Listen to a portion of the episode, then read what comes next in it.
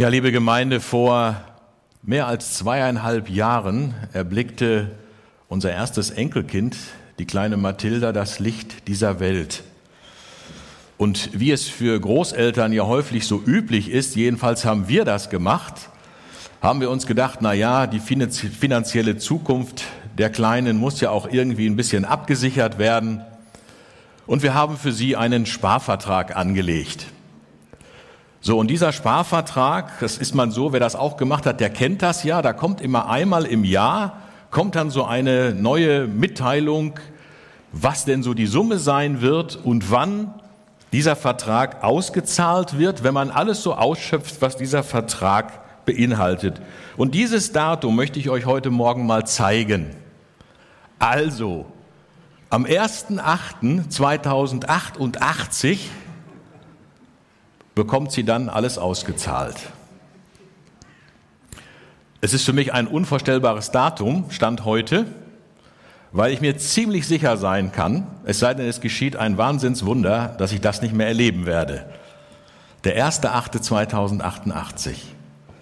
Und ich habe mir gefragt, in Vorbereitung auch auf die Predigt und auf das Thema, was wird bis dahin eigentlich sein? Wie wird sie leben können? Wie wird die Welt sein, in der sie jetzt groß wird? Wird sie hoffnungsvoll leben können? Und was wird denn überhaupt ihre Hoffnung in dieser Welt sein? Gibt es überhaupt eine Hoffnung auf ein hoffnungsvolles Leben angesichts dessen, was sich momentan in der Welt so ereignet? Und diese Frage stelle ich auch uns heute Morgen. Und diesem Thema hoffnungsvoll leben wollen wir uns heute Morgen mal über, unter drei Überschriften einmal anschauen. Die erste Frage ist, was bedeutet eigentlich Hoffnung? Michael hat schon ein sehr schönes Beispiel gebracht mit dem Seil, was in die Zukunft gespannt ist. Die zweite Frage ist, wer oder was gibt uns denn Hoffnung? Und die dritte Frage ist mehr eine Aufforderung auch an uns. Sind wir denn Hoffnungsträger? Was bedeutet Hoffnung?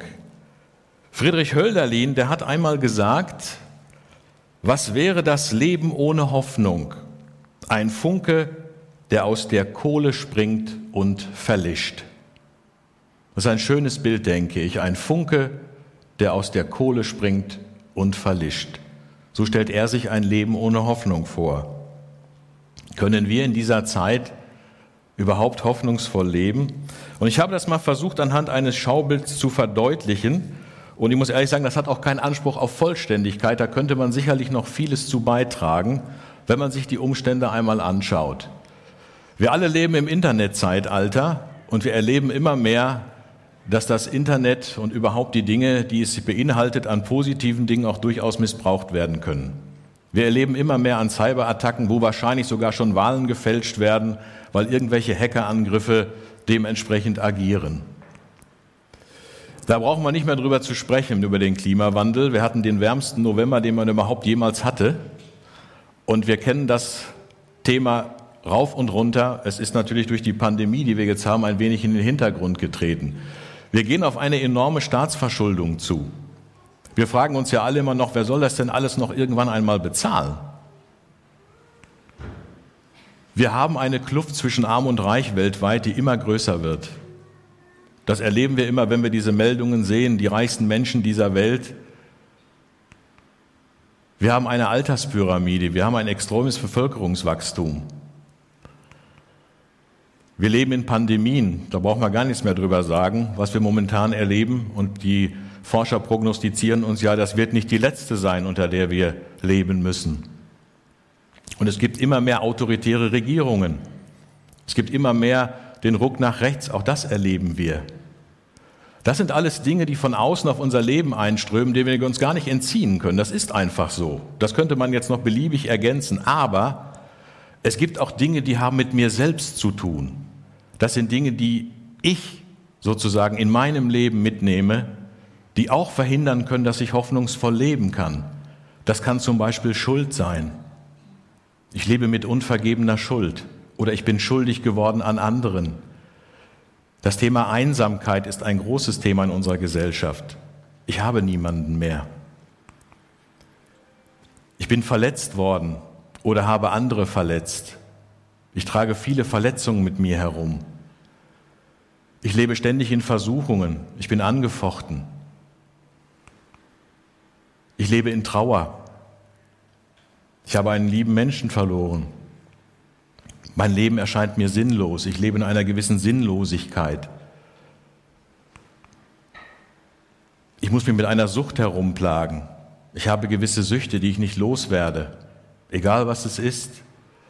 Das sind alles Dinge, die einmal von außen, aber durchaus auch von innen auf mein Leben einströmen können und einen gewissen Einfluss haben, der es mir vielleicht hier und da unmöglich macht, überhaupt hoffnungsvoll leben zu können. Und diese ganzen Dinge, die hier vorne stehen, lassen einen ja auch nicht gerade hoffnungsvoll in die Zukunft blicken. Und diese Themen gehen auch nicht weg. Wir können davon ausgehen, sie werden sich wahrscheinlich sogar noch verstärken. Hoffnung hat auch immer etwas mit meiner persönlichen Lebenssituation zu tun. Das haben wir gerade im unteren Teil dieses Bildes gesehen. Das lässt sich auch nicht ausblenden. Aber wir haben ja unsere Durchhalteparolen. Michael hat schon eine gesagt heute Morgen. Kopf hoch. Wird schon wieder werden. Die Hoffnung stirbt zuletzt. Solange ich atme, hoffe ich. Und ein beliebter Spruch von Eltern, du bist unsere ganze Hoffnung zu den Kindern. Er hoffe das Beste, sei gefasst auf das Schlimmste, etc., etc. Man könnte noch viel anfügen. Aber was ist denn nun eigentlich Hoffnung? Was ist das denn? Was bedeutet das denn? Bei Wikipedia kann man nachlesen, Hoffnung kommt aus dem Mittelniederdeutschen. Dort heißt es hopen, hüpfen, vor Erwartung unruhig springen oder auch zappeln. Hoffen, Hoffnung ist eine zuversichtliche innerliche Ausrichtung, gepaart mit einer positiven Erwartungshaltung. Das ist Hoffen. Wir müssen jetzt nicht hüpfen hier, aber so zumindest sagt es uns Wikipedia. Das heißt aber unterm Strich, Hoffnung ist zunächst erst einmal immer positiv. Selbst wenn es ganz schlimm ist und wenn ich vielleicht auch keinen Ausweg mehr sehe, wenn alles so negativ ist, kann ein kleiner Funke doch ein richtiges Feuer entfachen. Und Hoffnung kann meine Sichtweise verändern. Gerade deshalb, wenn es aussichtslos erscheint, habe ich etwas Positives im Blick. Und deshalb ist auch Hoffnung so unglaublich wichtig für unser Leben. Hoffnung hält für möglich, dass es besser werden kann. Und das entscheidet die Hoffnung auch von der Erwartung. Erwartung steht für die Annahme, was ein anderer oder mehrere andere tun würden oder sollten. Das Typische ist ja, ich erwarte von dir. Erwarten kann man auch was Schlechtes, weil es einfach Anzeichen dafür gibt. Wenn man an einem schönen Sommertag am See liegt und hinten ziehen dunkle Wolken auf, dann kann ich erwarten, dass es wahrscheinlich anfängt zu regnen. Und ich kann auch erwarten, dass die Zeiten härter werden. Hoffnung benötige ich nicht, wenn ich mathematisch etwas lösen kann. Fünf und fünf ist zehn. Da muss ich nicht darauf hoffen, dass fünf und fünf zehn sind. Es sei denn, ich bin mir nicht ganz sicher, so bei einer Schule oder so, man sagt, ich hoffe, dass das alles stimmt. Da brauche ich keine Hoffnung. Und wir dürfen Hoffnung auch nicht verwechseln mit Wünschen oder Träumen. Ich träume davon, im Lotto zu gewinnen. Ich wünsche mir ein größeres, neueres, schöneres Auto. Hoffnung ist mehr als Erwartung, es ist mehr als ein Wunsch oder ein Traum. Und in der Hoffnung steckt die Zuversicht mit drin, dass trotz aller Unsicherheit die Hoffnung wirklich erfüllt wird.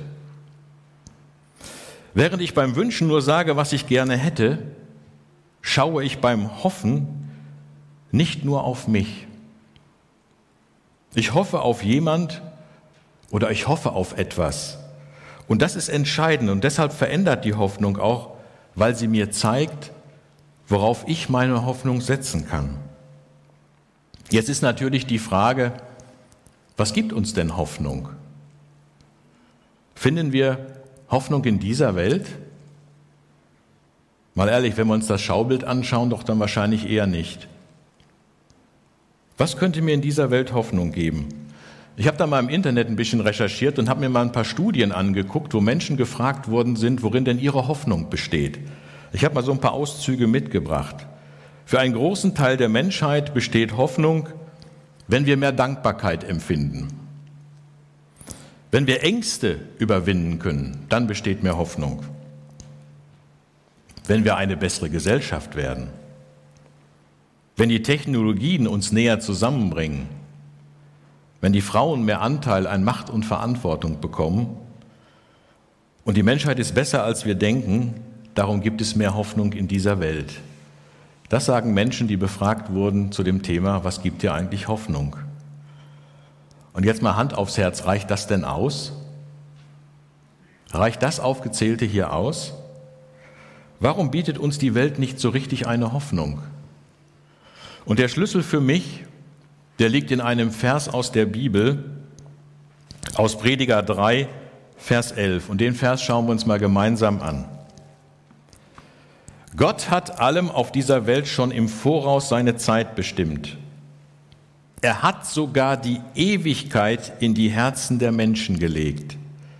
Aber sie sind nicht in der Lage, das Ausmaß des Wirkens Gottes zu erkennen. Sie durchschauen weder, wo es beginnt, noch wo es endet. Gott hat die Ewigkeit in unsere Herzen gelegt, in jeden einzelnen von uns. Wir schreien förmlich nach Ewigkeit, so sind wir gemacht. Und mal ehrlich, ihr, ihr, kennt doch diese ganzen Momente im Leben, wo man sagt, ich wünsche mir, dass das jetzt nicht aufhört. Das ist so schön, das ist so toll, wir schweben auf Wolke 7 und sagen, boah, das müsste eigentlich jetzt immer so sein. Momente, die wir nicht hergeben möchte, möchten. Und hierbei liegt die Betonung auf ewig. Es sollte eigentlich ewig so sein. Und es gibt viele Beispiele, ich habe mal ein paar mitgebracht heute Morgen, und in der Musikszene begegnen einem ja gerade viele Beispiele, wo es um dieses Thema dieser Ewigkeit geht, diese ewige Hoffnung geht.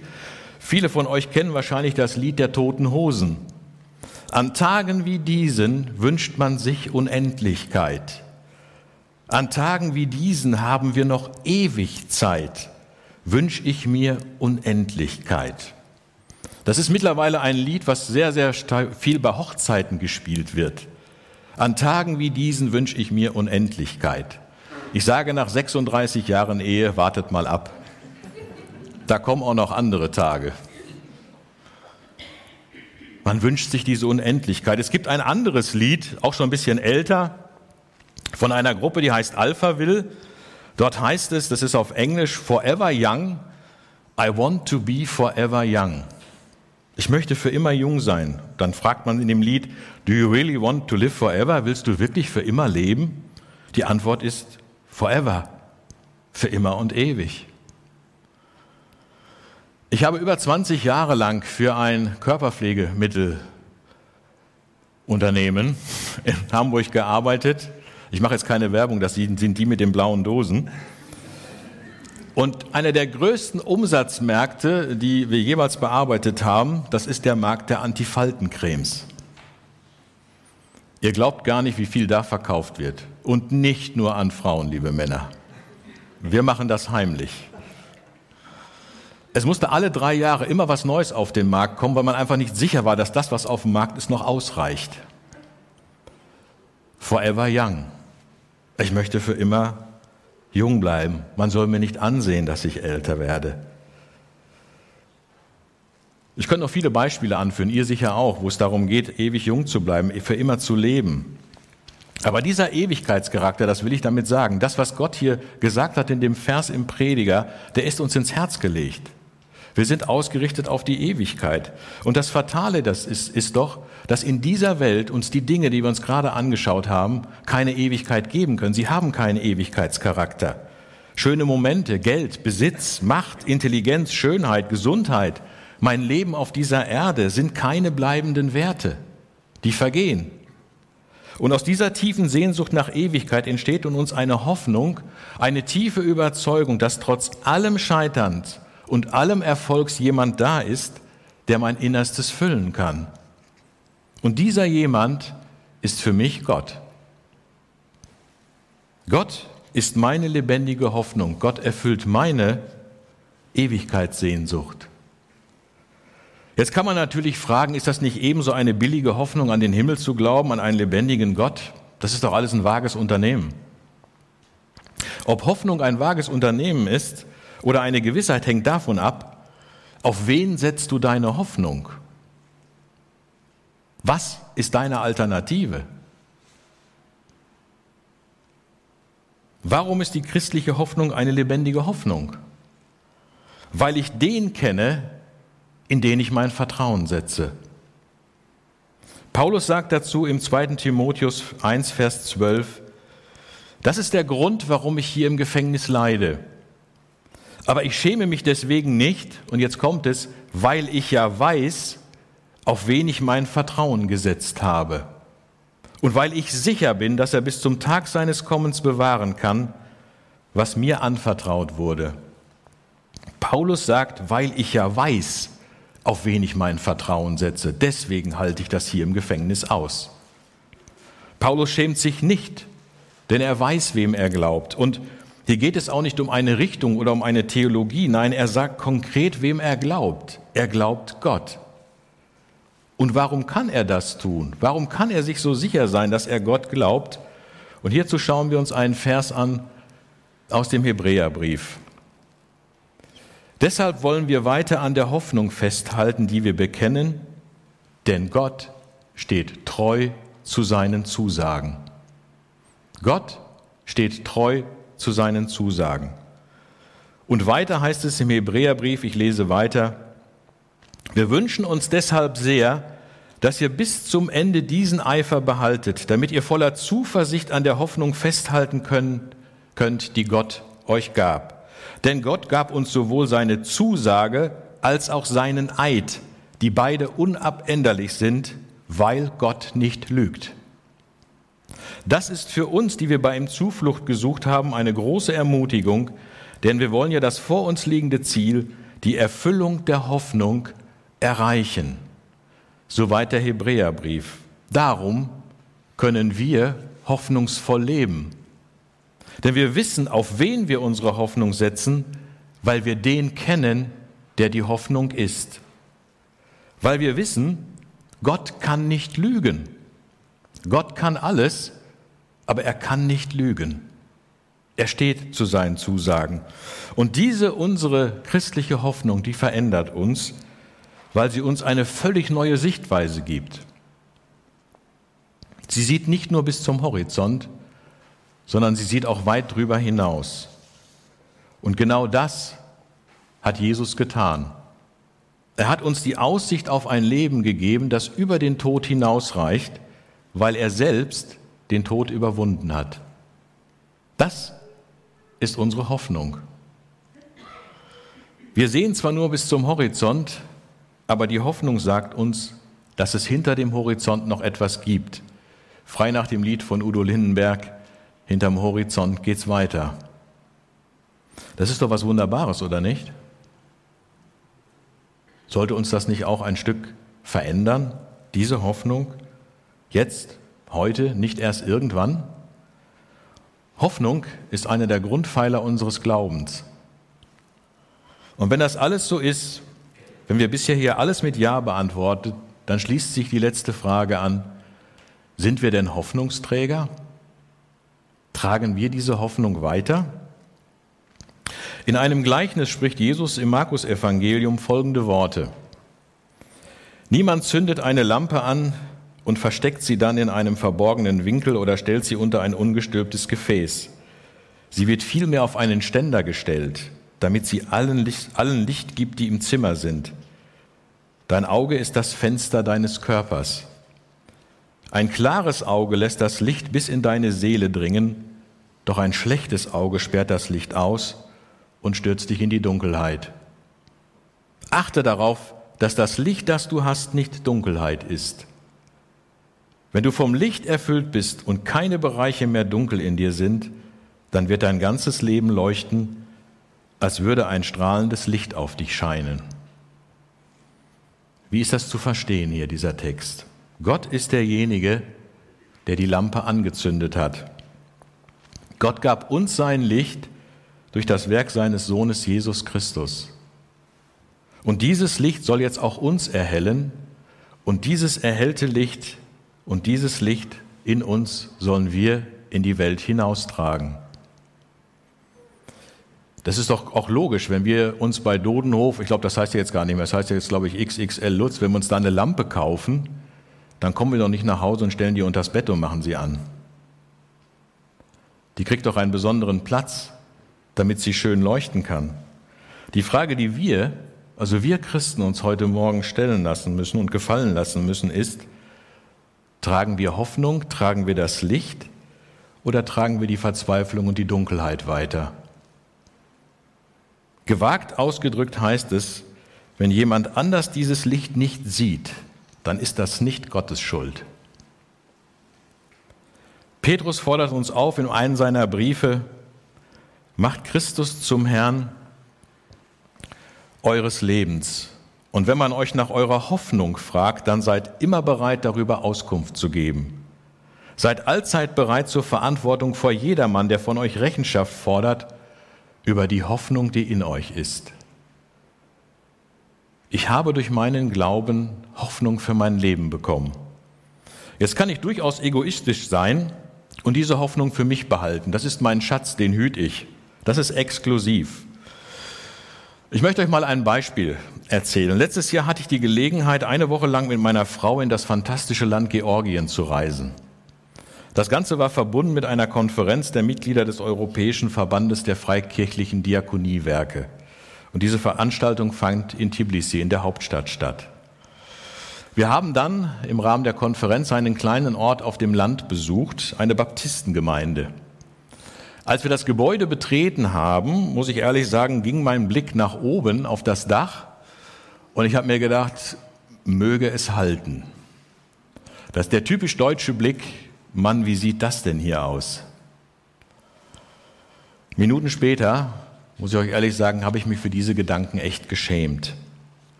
Die Leiterin eines Arbeitszweiges dieser kleinen Gemeinde erzählte uns, dass die gesamten Spenden, die diese Gemeinde bekommt, und das sind wahrlich nicht viele, wird ausgegeben für eine Suppenküche am Ort, weil die Menschen dort nichts zu essen haben. Man muss einfach wissen, dass in diesem Land es keine Rentenversicherung gibt, es gibt keine Absicherung, es gibt gar nichts. Und dort bekommen die alten Menschen dieser Gemeinde etwas zu essen. Und da sie wusste und auch gemerkt hat, wohin unsere Blicke gingen, nämlich zum Dach, sagte sie, das ist uns nicht wichtig. Das Gebäude, dass das Gebäude schön ist, das ist nicht unsere Priorität. Diese Menschen am Ort hier, sie brauchen eine Hoffnung. Die wollen wir ihnen geben und das fängt bei uns mit einer warmen Mahlzeit an, die wir ihnen kostenlos zur Verfügung stellen, jeden Tag. Hier wurde im wahrsten Sinne des Wortes die Hoffnung, ein Stück Licht, weitergegeben. Wir sind für Gott eine lebendige Hoffnung in dieser Welt. Wir sind Menschen, von denen Gott sich einiges verspricht. Gott sieht uns als seine Hoffnung für diese Welt an. Sind wir uns dieser Bedeutung eigentlich bewusst? Wir sind Hoffnungsträger, jeder einzelne von uns und auch hier als Gemeinde. Und diese lebendige Hoffnung kommt dadurch, weil Jesus Christus für uns am Kreuz gestorben ist und von den Toten wieder auferstanden ist. Hoffnungsvoll leben bedeutet also nicht tatenlos zu sein. Es geht nicht allein darauf, die Hoffnung zu setzen, eines Tages bei ihm zu sein. Hoffnungsträger, das beginnt hier, heute und jetzt. Und Gott baut sein Reich nicht erst in ferner Zukunft auf. Nein, er hat schon damit begonnen. Hoffnung verändert.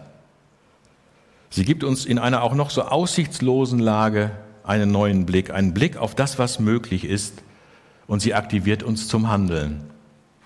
Die Grundlage unserer Hoffnung ist der Schöpfer und Erlöser der Welt. Sollten wir nicht gerade mutig hoffen? Wenn nicht wir, wer dann?